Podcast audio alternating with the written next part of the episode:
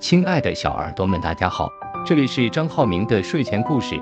古时候有一位国王，一天夜里，他做了一个很奇怪的梦，他梦见自己王国的大山倒塌了，河水干枯了，鲜花也凋谢了。国王心里有些害怕，觉得这不是一个好梦，便叫身边的王后帮他解解梦。王后听了国王的诉说后，大叫道：“陛下，大事不好啊！这山倒了，就是说江山要倒呀；水枯了，就是说民众要离心。”君是舟，民是水，水枯了，舟也不能行了；花谢了，就是说好景不长了。国王被王后说的惊出一身冷汗，不久就得了重病，卧床不起。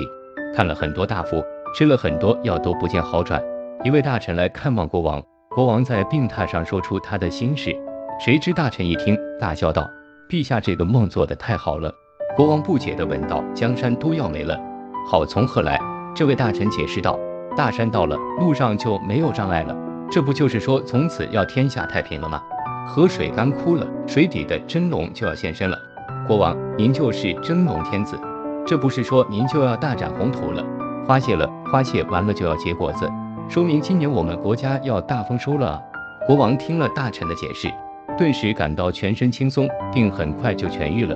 同样的一个梦境，经过不同的人解读之后，却产生了两种截然不同的效果。当国王听到王后的解读后，心里满满的都是负能量，结果就病倒了；而当国王听到大臣的解读后，心里满满的都是正能量，病自然也就好了。其实这个故事告诉我们的道理很简单：你的心态决定你的状态。道理很简单，但事实上我们很多人都不会调节自己的心态，最终成为了情绪的奴隶，整日抱怨自己生活与工作的不如意，以致负能量爆棚，总是心情不好。年味还没散尽，仿佛还能听得见今年过年同学聚会时，大家对自己工作的吐槽声。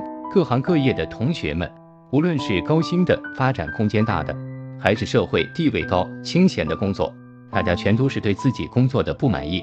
仿佛大家都是操着卖白粉的心，争着卖白菜的钱。已经好久没听到有人说，我很喜欢我现在的状态，我的工作我干很开心。听到却都是我的孩子将来干什么。也不让他干我这行，难道真的是我们的工作不好，让我们做的这么不开心吗？拿破仑曾说，人与人之间只有很小的差异，但是这种很小的差异却可以造成巨大的差异。很小的差异即积极的心态还是消极的心态，巨大的差异就是成功和失败。消极的人看到危，积极的人看到机，积极的人看到的永远是希望，让心灵拥有更加广阔的晴空。消极的人看到的永远是危机，让人感觉到生活处处是阴影。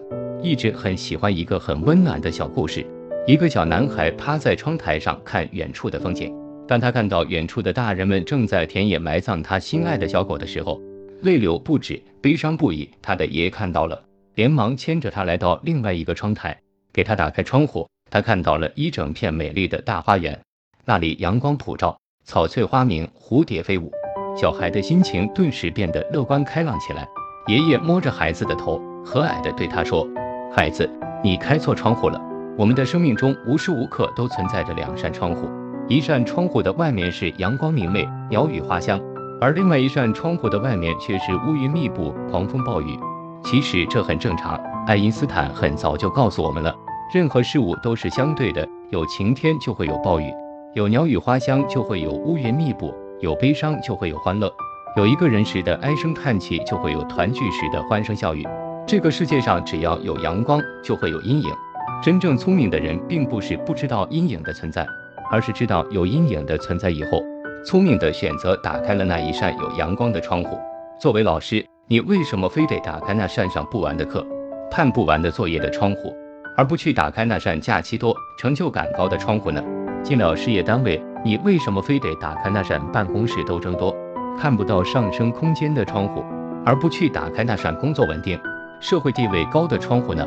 当了一名医生，你为什么非得打开那扇医患矛盾尖锐的窗户，而不去打开那扇悬壶济世、医术高明、深受爱戴的窗户呢？干起销售，你为什么非得打开那扇客户刁难、老板不留情面的窗户，而不去打开那扇只要业绩好、奖金拿到手软的窗户呢？进入 IT 这一行之后。你为什么非得打开那扇工作时间不固定、机会渺茫的窗户，而不去打开那扇机遇与前景好的窗户呢？佛曰：物随心转，境由心造。烦恼皆由心生。心情不好的时候，你要经常问问自己有什么，而不是你失去了什么。当你要求的过多时，就会造成很大的压力，感到力不从心，烦恼的心情就会油然而生。其实没有必要要求每件事都要达到十分，世界上没有十全十美的事情存在。悲伤虽然占了五分，不是还还给我们留了五分的快乐吗？让你去打开有阳光的窗户，不是叫你逃避现实，而是想告诉你，既然有些事情不是我们能改变的，那就让我们调整好心态，学会去接受它的阴暗面吧。